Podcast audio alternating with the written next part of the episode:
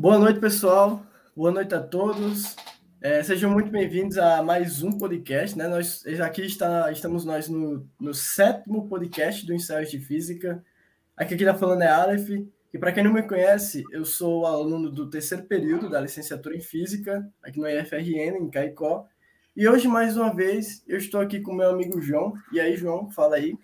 E aí, pessoal, meu nome é João Alves, faço parte do terceiro período de licenciatura em Física, junto com a Aleph, né, no campus Caicó. É, sejam todos bem-vindos ao nosso sétimo podcast. Para quem não conhece o, o Ensaio de Física, ele é um projeto de extensão do IFRN que a gente faz vídeos e podcasts todo mês e um conteúdo sobre ciência no contexto geral. No nosso podcast de hoje, a gente está com um convidado muito show. O nosso ilustre convidado é o Jefferson Stefanelli. É, ele é o administrador de uma das maiores páginas no Instagram sobre astronomia, que é o Universo Genial. Além do Instagram, o Jefferson também tem um canal no YouTube, que também se chama Universo Genial. E o link do Instagram e do canal dele estarão aqui nas descrições. É, seja muito bem-vindo, professor. É uma honra, é, é muito gratificante estar aqui com você essa noite. Estou muito feliz de poder conversar com você nesse bate-papo descontraído que a gente vai ter hoje à noite. Espero que seja bom para mim, para você, para João e para todos os ouvintes. Aleph, João, primeiramente, cara, muito obrigado pelo convite. Aceitei de prontidão. Sempre é gostoso, sempre é bom falarmos sobre ciência. E, cara, adorei o convite, gostei muito de estar participando aqui com vocês. Uh, avisei o pessoal do Instagram, das minhas páginas, das minhas redes sociais dessa live. Daqui a pouquinho acho que a galera começa a aparecer por aqui. É, a gente vai Começando o papo aqui, é, é, qualquer coisa, se, o, se não aparecer muito pessoal aqui, pode, a gente pode ficar tranquilo que vai ficar gravado, o pessoal pode assistir no momento que quiser. Se o pessoal perder algum momento, né? É, vamos dar uma boa noite aqui pro pessoal. Boa noite, Tiago. Boa noite, Ana boa Júlia. Noite, pessoal.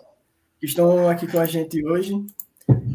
E é isso aí, vamos conversar. Se apresenta um pouco mais. A gente sabe que o senhor, ele é o dono né, da, do Universo Genial, que é uma das maiores páginas do Instagram, que atualmente conta com mais de 180 mil seguidores, né? Ou 100, 130 mil, eu não lembro, é nessa faixa.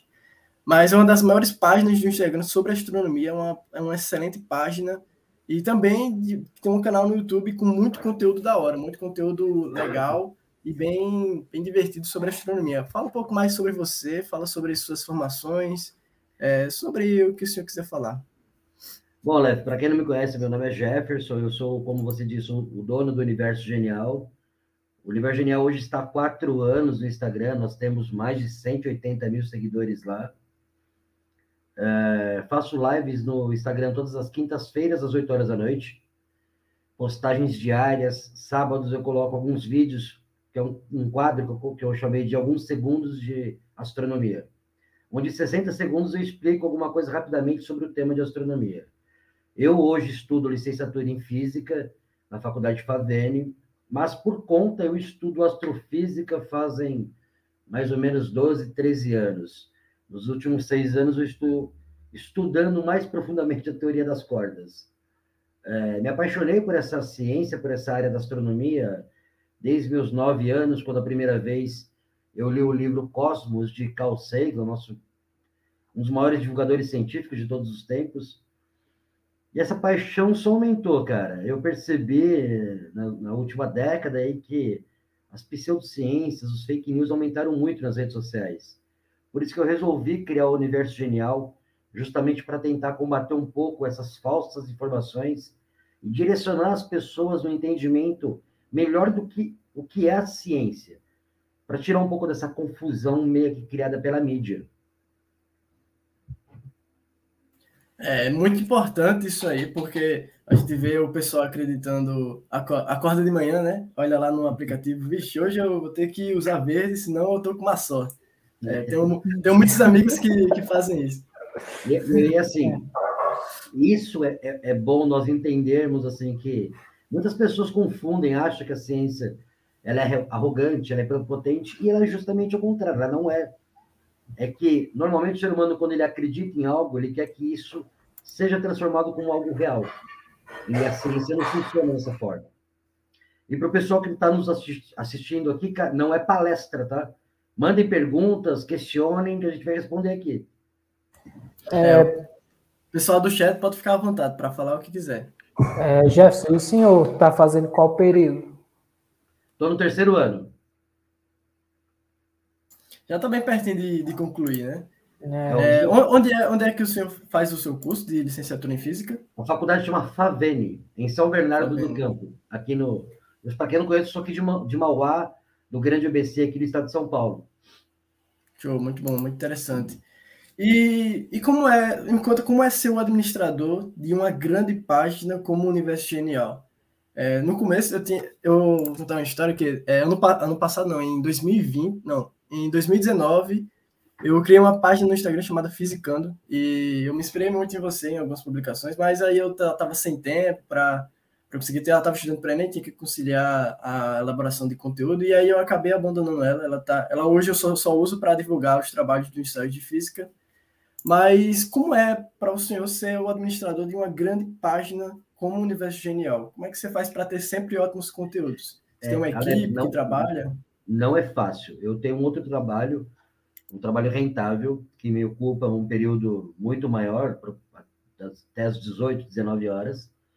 É, minha esposa, ela brinca, ela fala que o Universo Genial é meu segundo emprego, porque eu dedico, assim, um grande tempo na minha vida para o Universo Genial porque é algo que eu criei como um hobby, como um prazer, e eu percebi que algumas pessoas mudaram a concepção de entendimento em relação ao que é ciência, o que é astronomia, graças ao Universo Genial. E isso me deixou muito contente, porque eu nunca, nunca, jamais passou pela minha cabeça tentar mudar o mundo. Mas se eu conseguir mudar o mundo de uma pessoa, isso me deixa feliz. E eu percebi nesses quatro anos no Instagram que eu consegui fazer. Muitas pessoas criaram páginas sérias, páginas bacanas, devido ao Universo Genial. Tive a oportunidade de palestrar praticamente para o Brasil inteiro, levando um pouco de astronomia para crianças de 3 a 80 anos. Nesse período, eu escrevi três livros. É, o primeiro foi Astronomia para Crianças, que é um, um livro voltado para o público infantil, realmente, onde o foco maior é o nosso sistema solar, onde eu chamo do nosso quintal. O segundo livro já é um livro um pouco mais completo, é chamado Guia da Astronomia, é um livro que conta a história da astronomia desde a Grécia Antiga até os dias atuais. E o terceiro livro foi uma homenagem aos cientistas que viveram no nosso planeta. É uma obra com 144 grandes nomes da ciência que já morreram, mas que deixaram a sua marca aqui no nosso planeta. E eu fiz pensando nos cientistas que já morreram, porque eu fiquei com medo de comentar, de escrever sobre algum cientista vivo, e nesse período aconteceu alguma coisa e, e, e a pessoa morrer, né? Mas os três livros foram, assim, bacanas, a, a galera comprou. E, e, tive assim, um feedback muito interessante em relação às idades das pessoas que leram os livros. É, no, no, começo, o foco principal era de 18 a 25 anos, mas eu vi crianças de 4, 5 anos, junto com os pais, lendo Astronomia para Crianças, senhores de 70, 75 anos lendo o Guia da Astronomia. Isso me deixou muito feliz. Isso é, é, é motivador para continuar. E, Alex, só para te responder da pergunta do Universo Genial, é, eu separo um dia da semana é, para criar as postagens. Normalmente eu crio 30, 40 novas postagens, eu faço uma pesquisa na internet, vou catando alguns assuntos, filtro alguma coisa aqui. Eu, eu não sei mexer no Photoshop, eu uso um programa chamado Photoscape para fazer algumas montagens e imagens. Então eu tenho uma pasta hoje com mais de 2.400 montagens que eu já fiz pelo, pelo Universo Genial. Eu não sei se vou conseguir mostrar aqui para vocês no iPad. Não sei se vai dar para visualizar. Essa aqui é minha pasta com todas as montagens que eu já fiz para o Universo Genial. Todas. Algumas já publicadas, outras não. Então, isso aqui eu deixo pronto e durante a semana eu vou postando aos poucos justamente para não deixar de ter conteúdo, para não perder conteúdo, né? Mas dá um trabalhinho sim, cara. Fora os stories, é. direct. 40 publicações em um produz. Cara, caramba, não consegui é. imaginar eu fazendo isso. Né? Uma, uma coisa que eu falho, eu falho, Aleph, eu sei que isso é um, é um, erro meu, e ao mesmo tempo eu, eu acredito que seja assim, uma coisa boa para o Universo Genial.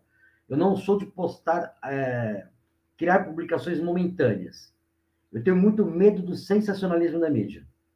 Tive essa prova o ano passado, retrasado, quando descobriram um elemento químico chamado fosfina em Vênus, que deu aquela repercussão no mundo inteiro, que encontramos vida em Vênus.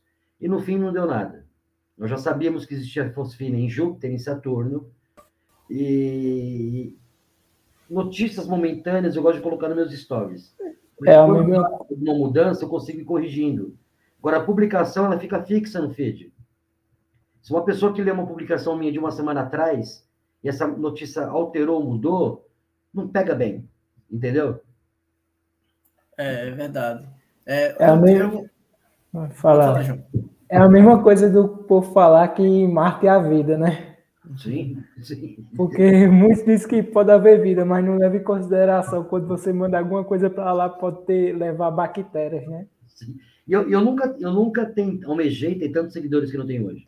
Não é hipocrisia da minha parte, não. Quando você cria uma página, você quer ter uma quantidade relevante de seguidores, até porque isso cria uma certa visibilidade. Na ciência, quanto mais, melhor.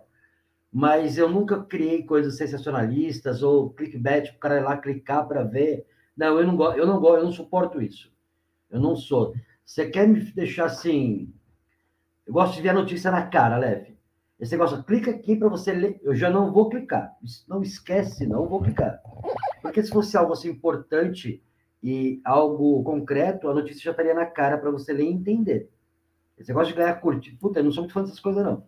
É, é verdade. É, eu acho que é, é por isso que a sua página é um diferencial para muita gente hoje, né? Eu, eu costumo. Eu vi uma publicação que o senhor colocou, acho que foi essa semana, foi semana passada, que fazia, acho que quatro anos, né, que tinha criado o Universo Genial, e eu vi um comentário de uma pessoa dizendo que, ah, eu tô aqui desde que tudo era mato, eu tô aqui desde que, desde o começo dos primórdios.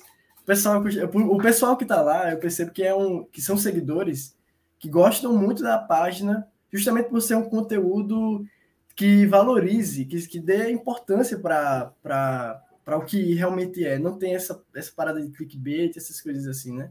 E, e eu respeito muito os seguidores, até porque eu tenho acho que mais de 5 mil publicações no Instagram e eu nunca postei nada em relação a religião ou política, porque não é o foco da minha página. Eu tenho as minhas particularidades em relação a esses assuntos, mas eu não quero expor a minha opinião para que um seguidor altere a opinião dele por minha causa, porque o Jefferson, ele é refutável. Entendeu? Eu, a minha opinião sobre religião e política não é a verdade absoluta. Até porque ciência e política não, não trabalham com evidências como a ciência. Então, eu nunca postei nada em relação a isso. Mas algumas entrevistas que eu fiz, algumas lives, o pessoal questiona qual é a minha religiosidade, se eu tenho ou não, meu, meu, meu ponto de vista político. E, às vezes, em entrevistas ou em lives comentando, meu, eu tenho haters que você não, você não tem noção da quantidade de pessoas que eu bloqueio por dia. Normalmente são, assim, fundamentalistas religiosos me ofendendo pela minha opção não religiosa e, mesmo assim, não deixando isso transparecer na minha página. E a outra metade é negacionistas, é cara que gosta de desaparecer. Acho Terraplanista, né? Essa galera assim que. Meu, essas pessoas que, que têm algum problema no cérebro, eu acho que vai ter notoriedade na minha página, me ofendendo, ofendendo meus seguidores. Isso é um bloqueio. Isso eu não dou mesmo, porque, cara, assim, todo mundo me respeita lá dentro. E eu respeito muitos seguidores.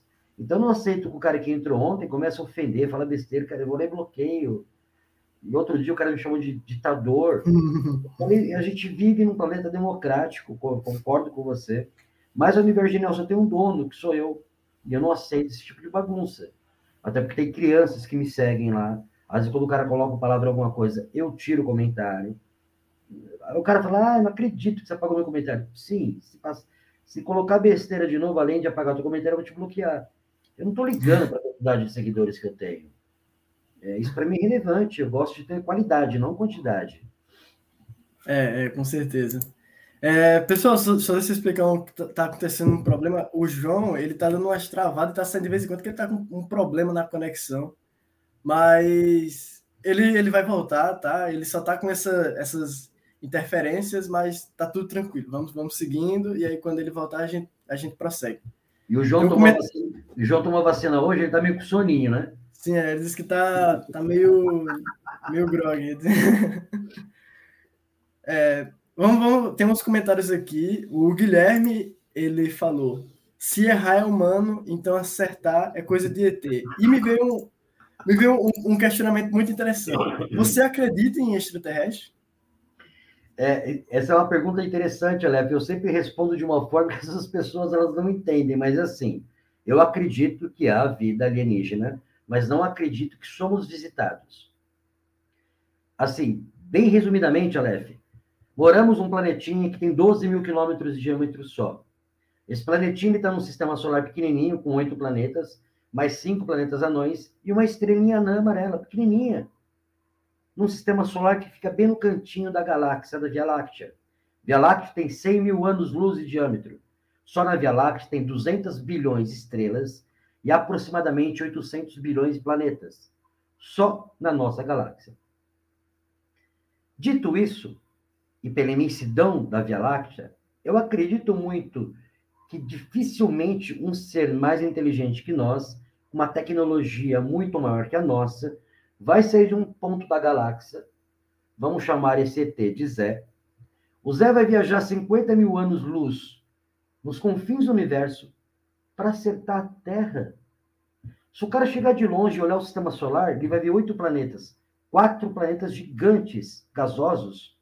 Dois planetas azuis gigantescos e por que, que raios o Zé ia querer vir aqui para a Terra? Às vezes eu penso que é muita prepotência nossa. É acharmos que nós somos importantes ao ponto de sermos visitados. Mas, como diria Carl Sagan, o universo não está nem aí para você. Mas eu acredito sim que a vida, nossa vida baseada aqui no nosso, no nosso planeta há 3 milhões de anos, há 200 mil anos começamos a andar começamos a criar uma sociedade. Se planetas que foram formados há 4, 5 bilhões de zonas habitáveis, por que não? Mas sermos visitados, o buraco é um pouco mais embaixo. Minha opinião. É, é, eu, eu, também concordo com você. É, ô Jefferson, eu, queria, eu vou comentar aqui um, um, negócio. Eu tenho alguns amigos que eles são bem, são bem folgadinhos, sabe? E aí eu disse que eu, a conversa com hoje, a conversa de hoje, do podcast, seria com seria sobre astronomia com, com, com o senhor. Aí eles acompanham a página e aí eles ficam soltando essas, essas, essas coisas assim, ó. Ei, a Terra é plana, viu? Vocês vão ver. Mas você ignora, você releva. Não, eu acho até é... legal. Eu acho até legal de comentar, mesmo sabendo que o Renato falou de public... Thierry, é isso? Thierry, né? É, é Thierry, Thierry. Thierry. O Thierry falou isso, uma brincadeira. É, o problema é que tem pessoas que acreditam nisso. Isso é o problemático. E eu sei que isso é uma brincadeira, e pelo fato de existir a gravidade, é impossível que um planeta seja plano. Isso é o básico. Eu gosto de falar para os terraplanistas assim: ah, mas como que você prova a gravidade? Aí eu peço para eles pularem de um prédio. Se eles levitarem, eles estão certos, não existe gravidade. Agora, essa gravidade, que tem como sua maior característica puxar você para o teu centro em comum, talvez ele não vai conseguir me responder depois. Mas, infelizmente, a realidade é essa. Não é porque você acredita em algo que esse algo seja real. É, é. Eu vi um outro comentário do Renato é, sobre a equação de Drake. E Drake ele foi um grande físico, ele criou uma, uma equação. Só que muitas pessoas também confundem sobre a equação de Drake. Só uma palhinha, tá, Renato? A equação de Drake não é a probabilidade de sermos visitados. A equação de Drake é a probabilidade de nos comunicarmos com outras raças. Então é diferente de sermos visitados ou comunicarmos com outras raças. A comunicação talvez um dia seja mais fácil, através de ondas gravitacionais, através do próprio rádio, mas visitar eu acho que é um pouquinho mais complicado. É verdade. Tem, tem um comentário aqui que o Renato também colocou.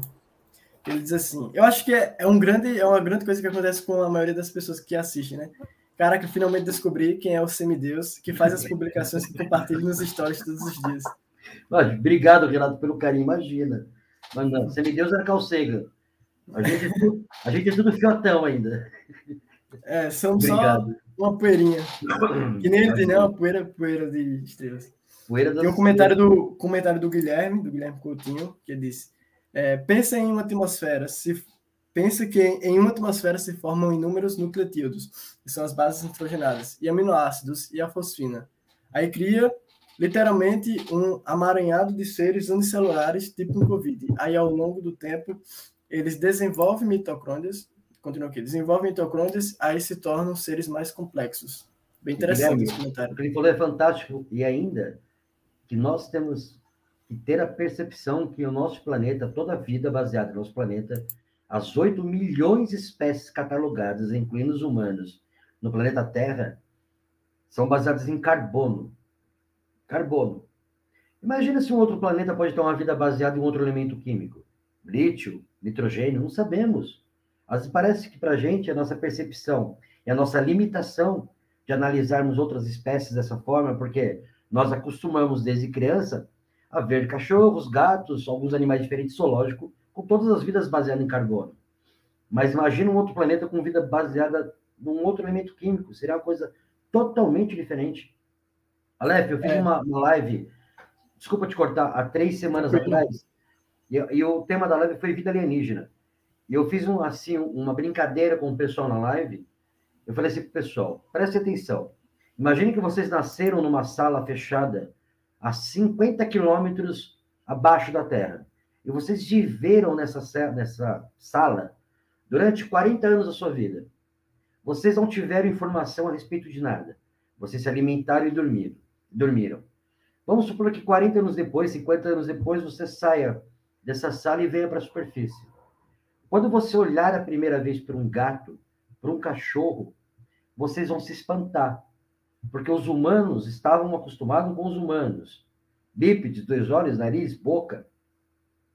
Se você analisar friamente, com a cabeça um pouco mais aberta, analisar uma girafa, um tamanduá, um elefante, um ornitorrinco, são coisas totalmente diferentes do nosso cotidiano, mas são vidas baseadas em carbono. São animais iguais a nós, mas a forma desses animais é totalmente diferente. Eu acho que é assim, talvez um dia, não sei, daqui a quantos anos, séculos, não sei, será o impacto de quando conhecermos uma vida alienígena. Todo mundo acha que vai ser aquele hollywoodiano, verdinho, com os olhos bugalhados. Meu, talvez seja um animal pequeno, parecido com um hamster, não sabemos. Mas a mentalidade nossa cria um alien daquela forma. É, pode ser um simples vírus, né? O Renato aqui comentou. É, temos Perfeito. Temos que pensar que a vida não são necessariamente humanoides, né? Pode ser um vírus, uma bactéria, pode ser qualquer coisa, um microorganismo muito pequeno que a gente talvez não perceber. É verdade, tanto que a NASA tenta é, minimizar, né, para fazer uma viagem para Marte, procura a vida lá, porque para procurar teria que ter alguém lá, né? Porque não tem como ser uma máquina lá e você aqui, coisa aí, é. eles estão tentando diminuir muito de levar microorganismo, né? E para chegar lá e procurar, porque eles dizem que Marte era um planeta igual à Terra, um planeta gêmeo igual à Terra, nos primórdios. E eles comprovam, eles mostram muita cratera parecida com fósseis de rios e lagos lá. Bem interessante mesmo. Mas é ninguém sabe como sumiu a água. O campo sabe magnético de Marte foi devastado pela, pela, pela tempestade solar. Aliás, teve uma tempestade solar muito forte ontem, que talvez no dia 30 de agosto vai trazer tempestades eletromagnéticas no nosso planeta. Não é tiozão do WhatsApp falando, isso saiu na NASA hoje. É, interessante. Oh, o Luan ele fez uma pergunta bem interessante. É, disse assim: Jefferson, sou apaixonado pelo universo, sou aluno de matemática e estou pensando em seguir no ramo da astronomia ou astrofísica. Você poderia explicar um pouco a diferença entre elas? Luan, obrigado pela pergunta. Astronomia, imagina uma ciência de uma forma mais global. A astronomia, ela trata desde as partículas subatômicas até as supernovas. Ela trata superficialmente de tudo. Estrelas, planetas, exoplanetas, que são planetas que, que, que são formados em outros sistemas solares, é, expansão do universo, matéria escura, energia escura. Então, a astronomia trata tudo mais superficialmente. A astrofísica, o próprio nome explica, ela trata da física na astronomia. Distância entre as estrelas, coloração das estrelas, temperaturas, a própria cosmologia, nosso universo está se expandindo. Então, a física, ela trabalha equacionalmente dentro da astronomia. É assim, e o legal da astronomia é que ela tem vários braços. Tem astrofísica, astroquímica, astrobiologia, agora tem astrogeografia, e tem astronáutica. De todos os astros, a astronáutica é minha maior fraqueza. Eu não tenho muito entendimento em relação à engenharia de foguetes, tudo. Mas também não dá para a gente entender de tudo, né? O meu foco de estudo é astrofísica. E dentro da astrofísica, Aleph, Aleph, também tem outros braços, João. Tem a cosmologia, tem astro, astrofísica planetária, astrofísica interestelar, tem outros bracinhos também dentro da própria astrofísica. É bem interessante isso daí. É, eu já o... tinha visto muito sobre isso, eu cheguei a pesquisar. Tanto que eu tô como agente do ensaios, uma dica, o próximo, um dos próximos vídeos vai ser sobre exoplaneta.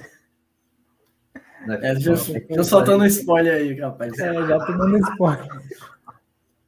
Mas de oh, tudo, de tudo da astrofísica que eu mais gosto são os buracos negros.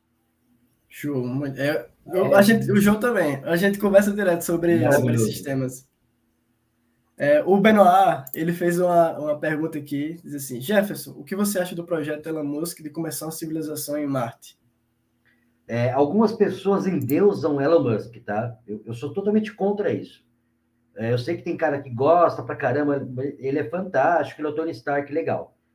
Elon Musk é empresário. Tudo que ele faz é dinheiro. Tudo que ele quer é dinheiro. Simples. Mas ele é um cara visionário, ele é o cara que quer ser primeiro em tudo. Ele quer ser o primeiro cara a chegar em Marte. Ele é bilionário, tem tecnologia para isso, mas a natureza não anda junto com quem tem dinheiro. É, Marte é... é lindo, maravilhoso, será emocionante, mas não será fácil. É... Muitas pessoas acreditam nisso, mas não sabem que Marte tem metade do diâmetro da Terra. Marte tem 6 mil quilômetros de diâmetro somente. É um planeta pequeno. Marte tem altas tempestades de areia. Ele é um planeta muito radioativo, porque as tempestades solares acabaram com a atmosfera de Marte. A atmosfera de Marte é muito fina. Não será algo fácil.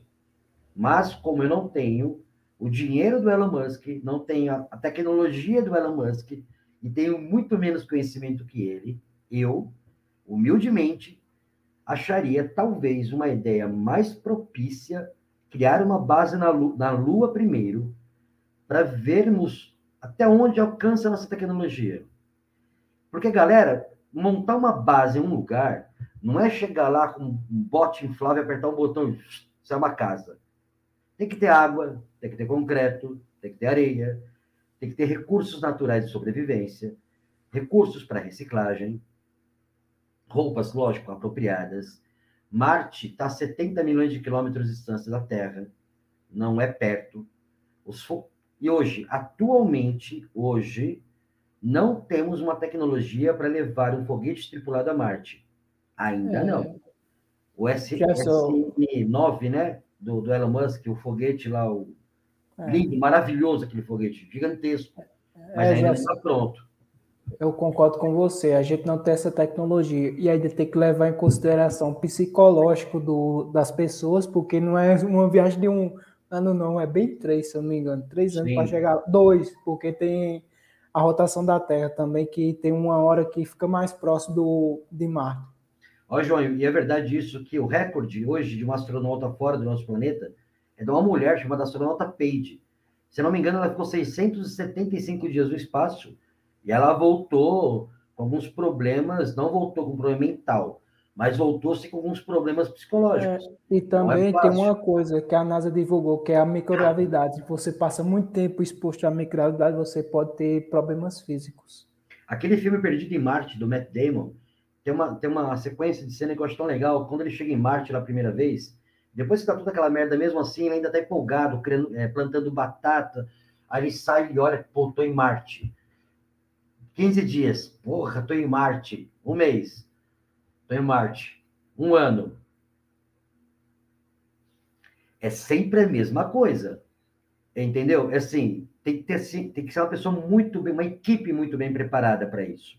Isso, tem, tem até o. Um, um, desculpe, João. É, é porque eu lembrei de um filme agora do, do Interestelar que eles entram dentro do. De, quando eles vão para aquele planeta que ele é. Eu esqueci o nome do planeta agora, mas ele é bem perto da, de, um buraco negro. E, e aí tem umas. É rodeado de água, tem umas águas é, gigantes. Eu esqueci o nome do planeta agora. Mas, quase morre lá, né? É, ah, e aí. E aí fica, fica um cara na nave e ele fica anos lá, porque o tempo lá no planeta funciona diferente. E quando ele volta, o cara tá velho, triste. É... Imagina passar anos sozinho lá, deve ser. É horrível. É por causa da teoria do buraco negro. Quando você tá dentro do buraco negro, o tempo passa mais devagar. É igual que nem ele entra, que nem ele entra no buraco negro lá. Ele entra no buraco geral... negro e sai velho. Oh, a relatividade a geral de Albert tá mostra isso. É fantástico. É. E muita gente acha que essa parte do filme é ficção, João, e não é. A relatividade é, geral postulada pelo é... Einstein em 1915 mostra é, quanto mais rápido você viaja, mais devagar o tempo passa para você. Ou é... evitando objetos muito massivos. O tempo ele vai comprimir. Tem um, um paradoxo que eu chamo de paradoxo dos gêmeos, que até reflete isso aí, né? O cara ele viaja na velocidade da luz e quando ele volta para a Terra, ele tem uma idade diferente do, do irmão gêmeo dele. Fantástico. Eu também acredito nisso eu acho que a única parte que tirar é, da ficção, né? Embora seja ficção, o cara tá viajando dentro do buraco negro, né? Mas a parte teórica tá tudo certo, porque o tempo passa, ele encontra, quando ele volta para a Terra, para Terra não, para Marte, né? Que se mudar para Marte, quando ele chega em Marte, encontra a filha dele praticamente morrendo, velha, idosa, ele bem novo, do jeito que saiu da Terra, praticamente. E o interessante, vocês sabiam que o paradoxo do gêmeo já foi provado cientificamente? Dentro do LHC, que é o grande colisor de hadrons, existe uma partícula é, chamada muon. Essa partícula ela se forma e vamos chamar que ela vive nanosegundos. Isso é muito legal para vocês, pessoal do chat, a, a, prestar atenção, que isso é muito fantástico. O LHC é um grande colisor de hadrons. Hadrons são partículas que possuem estrutura interna. E nós temos as, as partículas elementares, que são as partículas que formam tudo e não têm estrutura interna. O muon é uma partícula sem estrutura interna. Desculpe. O muon, ele se forma e morre. Se forma e morre. Ele vive nanosegundos. Reparem nos nanosegundos. Eles pegaram duas partículas de muon, uma do ladinho da outra, e colocaram dentro do LHC, do grande colisor de hadrons. Vou fazer igual o João Kleber, vou fazer suspense agora, peraí. Não é Covid, não, tá, pessoal? É tuberculose. Então, eles pegaram dois muons desse, colocaram dentro do, do grande colisor de átomos. Lembrando, eles sobrevivem nanosegundos. Esse muon ficou parado. Esse viajou próximo da luz. Quando ele voltou ao seu ponto inicial, esse aqui já tinha morrido. E esse ainda estava vivo. Por quê? Esse viajou próximo da luz. O tempo para ele passou mais devagar que para esse que ficou parado. Isso é fantástico. Isso é fantástico. É, eu, eu assisti até um. Acho que foi uma live que eu vi é, que você falava sobre o multiverso. Que aí você explicava com. Era um tipo uma régua, uma régua de papel e um tecido, como Isso. funciona é, essa, essa distorção do, do, do, do tempo. A dilatação tá do tempo. Isso. Muito interessante, muito interessante. Nossa, é... muito Isso, isso. E, e uma, uma dúvida, é, como, como foi que surgiu essa, essa sua paixão pela astronomia e pela, pela física? Quando foi que surgiu e como? Eu tinha oito ou nove anos, Aleph, quando eu li o livro Cosmos de Carl Sagan pela, pela primeira vez, porque normalmente, assim, eu, eu fico abismado em saber como os adultos têm vergonha de dizer que não sabem. As crianças começam a questionar os adultos de por que, que o céu é azul? Por que, que a noite é escura? Ao invés dos adultos pesquisarem junto com as crianças para descobrir a resposta certa, correta, ah, o céu é azul porque é reflexo da água. Ah, o, o céu é escuro porque o sol está dormindo. A criança cresce acreditando nisso. E o livro de Cosmos de Carl Sagan, explica muita coisa de uma forma fácil, de uma forma gostosa de entender. Uma criança, como eu era com nove anos, aprendi dessa forma. Aí, meu, aí piorou. Aí foi um livro atrás do outro, artigos, comecei a devorar. Na época, a biblioteca, eu, lia, eu, ia, eu ia muito em biblioteca, através da escola, mas também tirava cópia de outros livros para começar a ler. Até hoje, mais ou menos, eu já li uns dois, dois mil livros, mais ou menos. O último é. livro que eu li é o mais novo lançamento do Neil deGrasse Tyson, para quem não conhece, um grande divulgador científico, ele é diretor do planetário Hayden, em Nova York, chama Respostas de um Astrofísico. Esse livro é fantástico, Aleph. Ele pegou, ele recebeu cartas durante dois anos de vários fãs questionando algumas coisas. Então, ele pegou essas cartas, selecionou algumas delas e respondeu tudo no livro. É muito bacana esse livro dele, Respostas de um Astrofísico. Show. E quais são os livros que o senhor mais gosta? Quais são os que você já leu? Você já disse que leu muitos livros. E quais são os que o senhor mais gosta atualmente? Para mim, o melhor livro até hoje foi ainda Cosmos de Carl Sagan. Não consegui ler nenhum melhor. Depois eu li Astrofísica para Apressados, do Neil deGrasse Tyson. É um ótimo livro também. O Futuro da Humanidade, de um grande físico chamado Michio Kaku. É um livro muito bom. Bilhões e bilhões de Carl Sagan, O Mundo Assombrado pelos Demônios de Carl Sagan, era para ser um livro obrigatório para crianças de 10 a 15 anos. Carl Sagan ele chuta a bunda de charlatão e pseudocientista naquele livro de uma forma elegante, de uma forma maravilhosa. Desculpa os palavrões, tá, pessoal? Tranquilo, dá, tranquilo. Só tem adulto aqui. Não dá para colocar pi, né? Porque tá ao vivo. Mas, assim, é um livro bacana. Ele fala de ufologia, de homeopatia, de né, terapias alternativas já existiam naquela época, 40 anos atrás. É um livro muito bom. Aleph, eu quero mandar um beijo para minha mãe, que ela está aqui na live, a Maria Conceição Stefanelli. Beijo, venha. Para de colocar fake news nos WhatsApp, hein? Show, genial. É... E para você, como é que a astronomia ela define o universo? Nós podemos observar um jardim, Aleph, sem inventar que há fadas nele. O universo por si só, ele é maravilhoso, misterioso. O gostoso da astronomia é quando você acorda de manhã e você sabe que você aprendeu um pouquinho mais do que ontem. A astronomia ela, ele te torna um pouco mais humilde. Muitas pessoas pensam ao contrário, que uma pessoa arrogante não é. A partir do momento que você entende o seu limite biológico e o seu tempo de vida. E olha que interessante, 8 milhões de espécies no nosso planeta e nós somos o único que sabemos que um dia vamos morrer. As outras espécies não sabem disso, nós sabemos. E mesmo assim, a maioria mal aproveita a vida. Tem uma vida pequena, não pequena de tamanho, pequena de valor, de conteúdo. Então, quando você começa a entender um pouco mais de astronomia, você entende o teu real lugar nesse planetinha, nessa bolinha de água azul que está a 150 milhões de quilômetros, a primeira estrela mais próxima nossa, que apesar de acharmos maravilhoso alienígenas e outros planetas, hoje é o único lugar que nós temos para morar. E nós parece que a maioria não se preocupa em cuidar desse planeta. Nós tratamos a Terra como se tivéssemos um outro planeta facinho para mudar.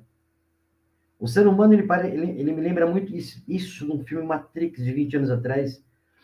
O cara fala assim, e é verdade, o ser humano lembra muito um, um vírus.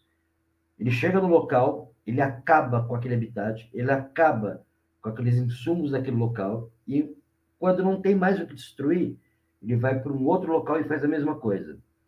Só que um dia esses, esses recursos irão acabar, e vão acabar. O planeta Terra está se deteriorando. Isso é um fato. A partir do momento que tem negacionistas que não acreditam em aquecimento global, não, aquecimento, não, não acreditam em vacinas, que não acreditam na evolução é, tecnológica do nosso planeta. Se já, se já, não, se já não bastasse essas, essas que são muitas e perigosas, já está surgindo uma nova que o pessoal não acredita em crise hídrica. Que é o Brasil está passando e eles não acreditam, dizem que isso aí é, é manipulação da mídia. Ah, eu Meu fico... engraçado é assim, ó. Na China, crise hídrica é uma bobeira, mas em todo o país a energia elétrica teve aumento de 16% nos últimos dois meses. E a galera não se pergunta o porquê desse aumento. Então, assim, nós não entendemos. E a astronomia, como ela é uma ciência de fatos, ela, ela se torna bonito. Quando você começa a enxergar o planeta de uma outra forma, quando você começa a olhar para o céu e entender que que você está vendo é um grande cemitério espacial, porque aquela estrela mais próxima, talvez ela, ela já morreu, só que ela está tão longe que a luz dela está chegando para a gente ainda. Se torna poético, se torna bonito. Mas isso, Aleph, para funcionar, tem que ser injetado nas escolas, tem que ser injetado no público infantil. Não adianta educarmos as nossas crianças. É uma palavra feia que eu vou usar, mas é verdade. Eu sempre falo isso nas minhas lives. Temos que readestrar. Readestrar não existe, mas temos que readestrar os adultos, reeducar os adultos. Não adianta você injetar, injetar cientificamente uma criança e quando ela chega em casa, o tiozão do WhatsApp, a vovó que estudou da quarta série acredita que a Terra está numa bacia d'água, fala para a criança, por exemplo, que vacina faz mal, que o alinhamento dos planetas vai interferir na personalidade da pessoa. Você dá risada, Lef? Isso é sério, meu amigo. Tem gente que acorda de manhã e acha que bolas de plasma e bolas de rocha alinhadas vão interferir na personalidade da pessoa. Olha como essa pessoa é limitada, Lef. É porque eu tenho, muitos, eu tenho muitos amigos que acreditam em astrologia. E aí eles ficam comentando isso para mim, sei lá, e eu.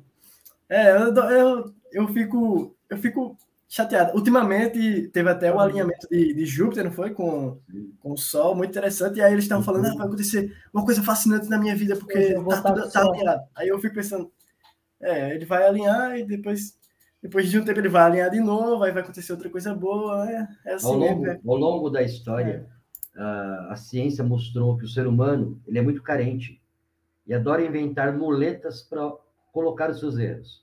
Há 100 anos atrás, cometas era visto como um sinal de mau auguro que, trazia, que trariam doenças para as pessoas.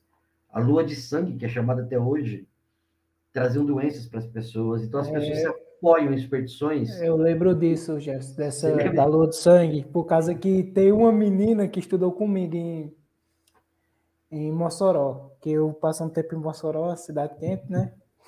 Também. Aí, nos dois anos que eu passei lá, a menina tinha umas manchas na pele. Ela disse que foi a mãe dela que olhou para a lua de sangue. Não, o que eu acho bonitinho, outro dia, outro dia, outro dia não, mentira, hoje, eu abri uma caixa de perguntas lá no meu Instagram e uma pessoa fez uma pergunta assim: é, professor, aquelas pessoas que acreditavam que cometas traziam doenças para as lavouras, que era sinal de pragas, elas são piores que os terraplanistas de hoje? Falei, não, não são. Aquelas pessoas eram carentes de informação, viviam numa época que não tinha informação de nada.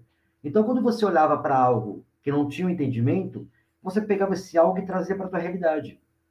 Quando você vê uma bola é. vermelha, poxa, por que, que a lua está vermelha? Então é uma lua de sangue. Talvez é. Jesus esteja voltando. Por quê? Era a concepção de entendimento que eles tinham naquela época. Mas, meu amigo, com a quantidade e velocidade de informação que nós temos hoje, me perdoe, ser ignorância é uma benção. As pessoas preferem ser ignorantes. Acreditar é mais fácil porque não precisa pensar.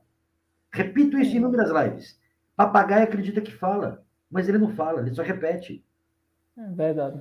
Pesquisar, filtrar, ler. Quantos brasileiros nascem e morrem sem nunca ter lido um livro na vida? Antigamente, eu chamava esses caras de página 3. São os negacionistas. Os caras liam três páginas e entendiam sobre aquele assunto ao ponto de querer discutir com doutores e mestrandos. Não sabia nada. Hoje, os páginas 3 são os tiozão do WhatsApp. Espalham informações falsas, erradas. Isso é perigoso. Essa pandemia nos mostrou que notícias equivocadas é perigosas, são perigosas. Vi pessoas tomando chá de mandioca, suco de acerola, porque protegia do Covid, não queria se vacinar. Porque não, mas a minha tia falou que tem, ela está com problema, minha tia, problema, que aquele suco de acerola era bom para Covid. Então, não vou precisar tomar vacina, não. Isso é perigoso. Algumas empresas estão, estão entrevistando seus candidatos hoje, perguntando qual é o signo da pessoa, para ver se vai ter compatibilidade com a equipe. Olha o ponto de como chegou a ignorância. Astrologia é, gente... não é ciência. Simples. É verdade. A gente. É, eu costumo dizer assim: o ser humano procura é, entender as coisas de uma maneira errada. Tipo, que nem na antiguidade você acreditava em Deus para dizer que era um fenômeno da natureza. Dizia que Zeus estava jogando raio na Terra, né? Sendo que o raio é atraído por uma polaridade mais energizada né, na parte de baixo e caiu o raio. E, eu acho que é interessante, mas já hoje em dia é a ignorância do ser humano, né? Não, a mitologia, até a mitologia romana, a mitologia greco, a mitologia nórdica, são belíssimas, são lindas, mas são mitologias. Eu vi aqui um comentário, a Deilson comentou, eu acredito muito na influência da Lua. Ótimo que você acredita. O fato de acreditar não significa que seja real. A Lua está a 384 mil quilômetros da Terra, ela influencia nas marés, não em você. Teu corpo tem 6 litros de água. Você não faz nem cócega para o tamanho da Lua em relação à distância dela. Isso não é acreditar, é falta de estudo. É simples. Eu acredito no Thor. Não aquele loiro bonitão lá de Hollywood. Eu acredito no Thor. Ele existe? Não. É porque eu gosto. Eu li vários livros de mitologia nórdica. Acho maravilhoso. Mas é impossível que o cara segure um martelo e voe através dos raios. Nossa, Jefferson, mas parece idiotice isso sim. Pensar que a Lua está exercendo função contra a gente, 7 bilhões de pessoas no planeta, mais 8 milhões de animais, o cara tem que ser assim, muito, muito. Eu ia falar a palavra que não posso falar, bom para achar que de tantas coisas que tem no nosso planeta, a Lua está olhando para ele. Isso é falta de estudo, falta de conhecimento. Não estou dizendo que o Adeus está errado, não, não é isso. Mas a ciência trabalha com fatos. Isso já foi evidenciado que a Lua não exerce função na gente, só na maré. Somente nisso. Se amanhã nós perdemos a Lua, deu um pau, explodiu a Lua, perdeu. O planeta ia ser invadido por, pelos oceanos, alguns animais perderiam a direção é, de senso magnético do nosso planeta. Ah, as estações de ano iam mudar, não, porque as estações de ano estão baseadas no eixo da Terra, não na Lua. Mas Cuidado, você gosta de acreditar. É, eu também acho que a única coisa que a gente não pode perder é o sol. Se perder, tchau, vida. Não, já era. Já era. Se perder o sol, já tchau, era. vida. Imagina é, aí se o bicho pra... morresse, se o sol chegasse a morrer, virar um buraco nele. Tchau, o sistema solar, né? Junto. Não, acabaria tudo. Ah, Mercúrio, tudo. Vênus, saco, a Terra. Não, acabaria com tudo. Viraríamos exoplanetas. Ou não, planetas errantes e só para terminar com a Deilson, Adeilson, obrigado, eu não quis ser grosso com você, não vai confundir. Sem mimimi, Adeilson, é o meu jeitão de falar. Mas para com isso, rapaz. Não vai acordar amanhã lá olhando para a lua, achando que ela vai influenciar a tua vida. Leia Cosmos de Carl Sagan, é muito bom. É, isso aí. É, eu vou mandar para o Aldeilson uns livros interessantes para ele ler. Eu, a, gente, a gente conversa bastante, ele é meu colega da faculdade e a gente conversa bastante sobre livros passa, interessantes sobre física. Vou passar Alex, passa meu contato para o Aldeilson, vou dar de presente para ele o Guia da Astronomia para ele ler. Show, show. Rapaz, manda para eu também. eu, eu mando para vocês, pode deixar, eu mando para vocês. Ah, ótimo. Agora tem. Olha lá, que legal. Desculpa, cara, eu estou atrapalhando a live de vocês aqui, o podcast de vocês, né? Ó, não, uma coisa que eu acho que é muito interessante, ó. Foi injetado pelos meus avós essa concepção. E Adeus, isso é normal. O meu avô acreditava que a Terra estava numa bacia d'água. E ele acreditava nisso. Ia falar com ele alguma coisa. Aí ele falava que eu era do capeta. Então a gente parava de conversar. Isso é normal. Antigamente as pessoas tinham muitas crenças, superstições. Isso é muito normal. Gato preto, não passar embaixo da escada. Isso não funciona, isso não tem nada a ver. Isso já criou um grande uma grande dor de cabeça das pessoas achar que gato preto traz azar. Teve uma época em São Paulo que os caras estavam matando o gato preto. É, isso é muito preocupante. Não existe pseudociência boazinha. Não, tudo é nocivo. Não adianta tirar sarro de terraplanista e colocar lá na bio o signo. Não existe meia ciência. Ou é ou não é. E astrologia, homeopatia, ufologia não é ciência. Simples assim. É, exatamente. Tem um, um comentário aqui do, do Guilherme. Sobre mitologia, já ouvi falar que a criação do dilúvio universal foi criada pelos sumários de uma apopeia chamada de Gilgamesh e que isso influencia na criação da Arca de Noé. É, não é muito, Guilherme, o meu, o meu, minha, minha, minha área de estudo. É, eu estudei teologia durante uma época, mas assim, a própria criação de Deus, o filho dele é muito baseado também na, na, na numa mitologia egípcia, mas aí eu deixo para os expertos dessa área de conversar. Isso não, não, faz muito parte do meu. Mas sim, eu sabia disso. Interessante. João vai falar agora. É, professor, é, qual. Professor, não, desculpa, é Jefferson. que a gente já tem muito professor, foi mal.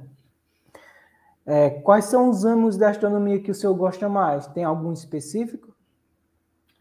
Assim, da astrofísica é o ramo que eu mais gosto.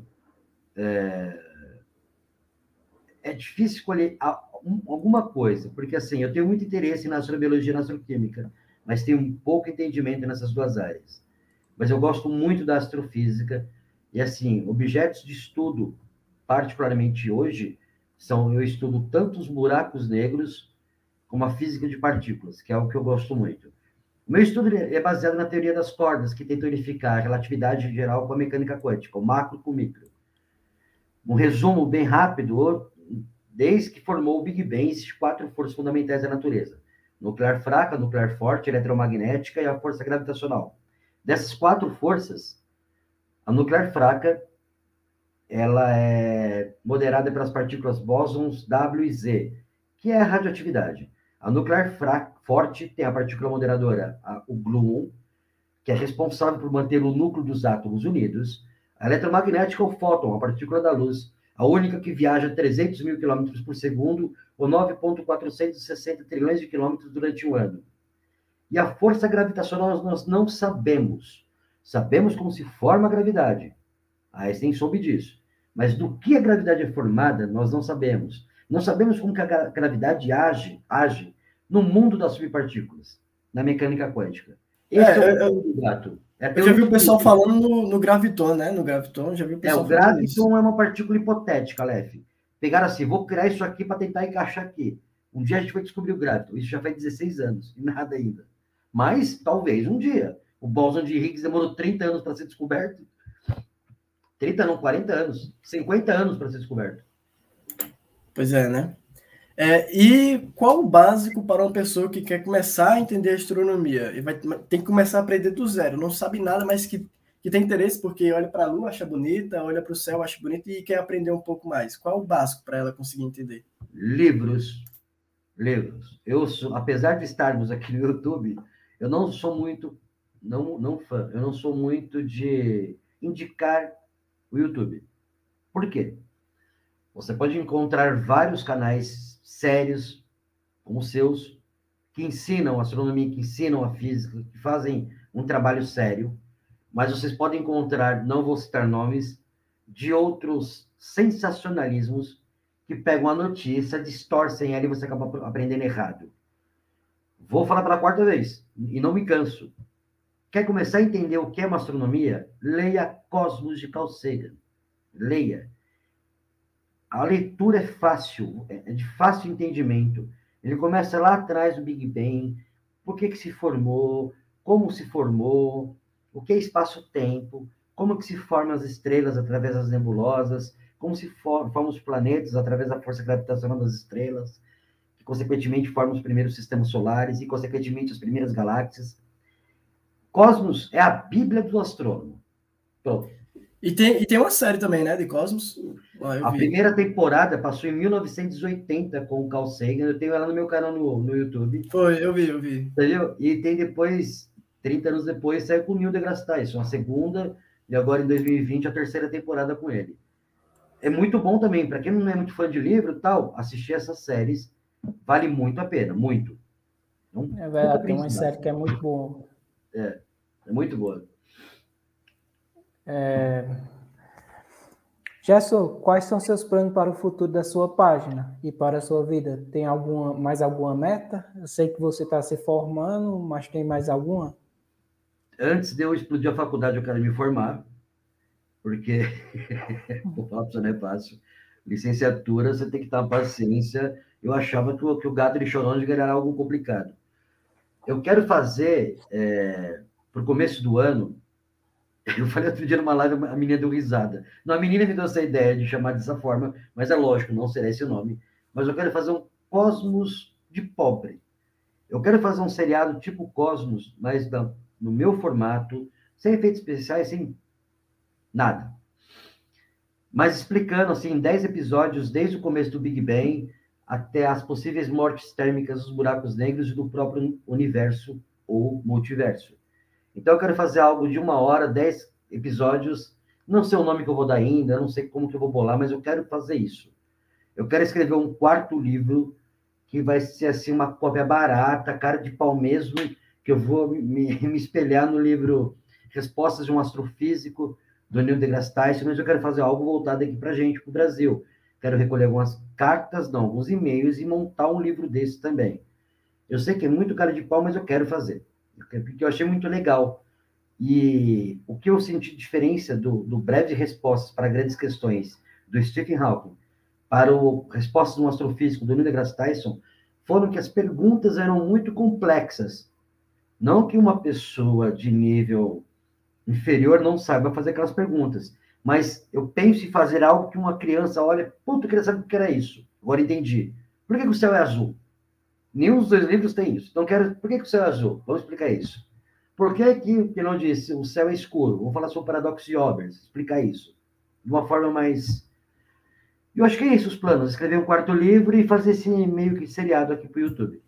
Entendi. E sobre, sobre seus livros, é, como é que a gente consegue tê-los? Eles estão para venda? A gente consegue achar na internet? Como é que a gente consegue obtê-los? Tem alguma forma?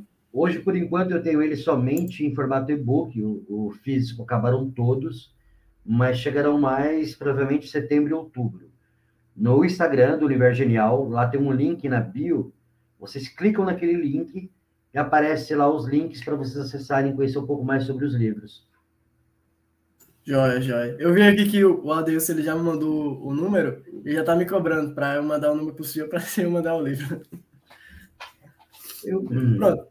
É, a gente tá chegando no final, vou só fazer uma, uma, uma, uma pergunta de fechamento e a gente finaliza, tá bom?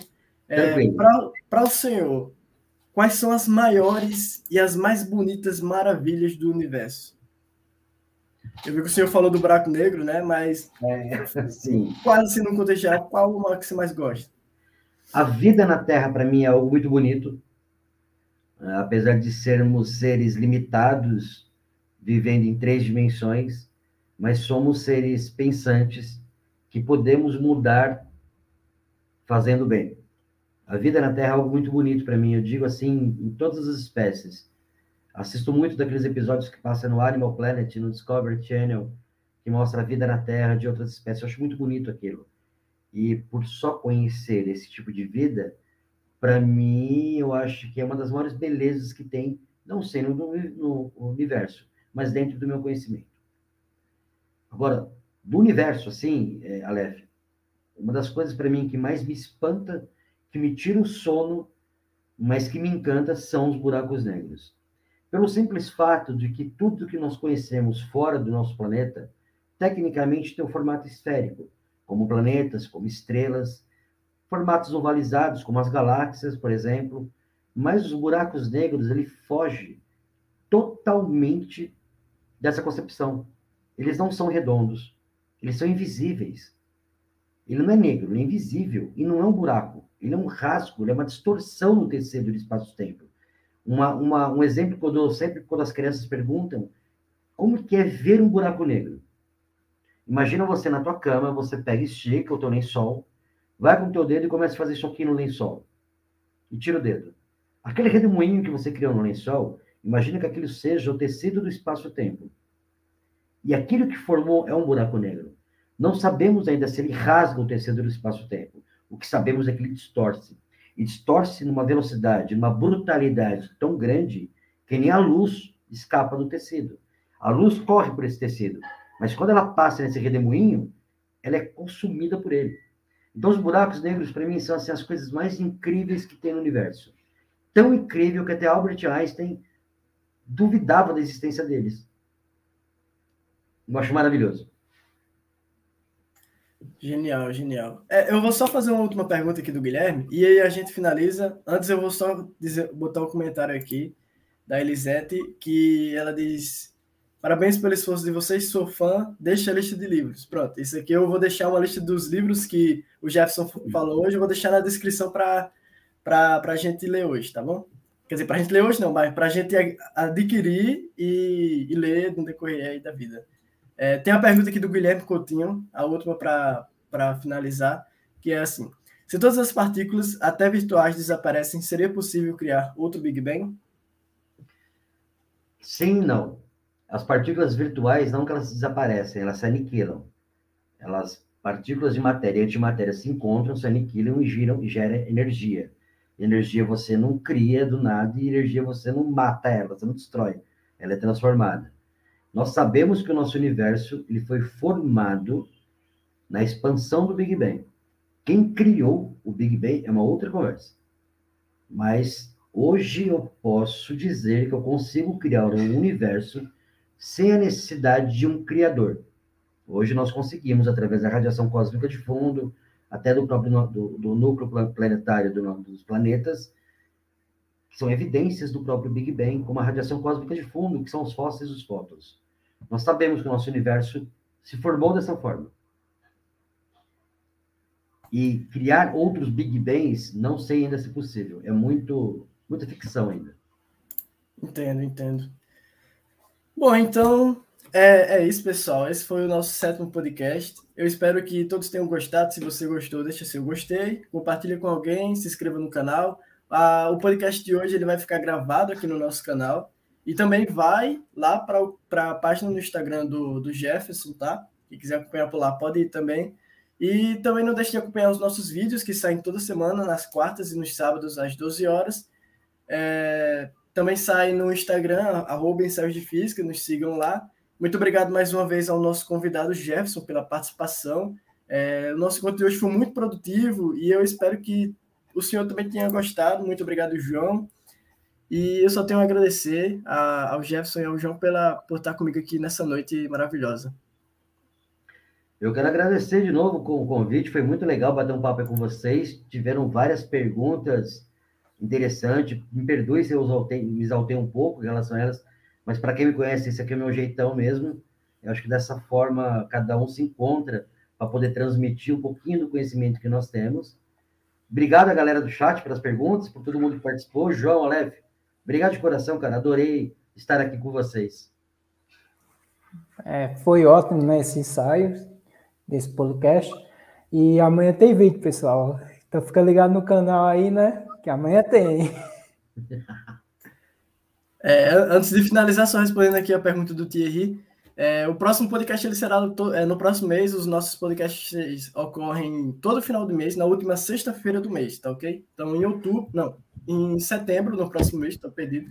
Em setembro, no próximo mês, na última sexta-feira, pode vir aqui no canal que vai ter é, mais um podcast, tá bom?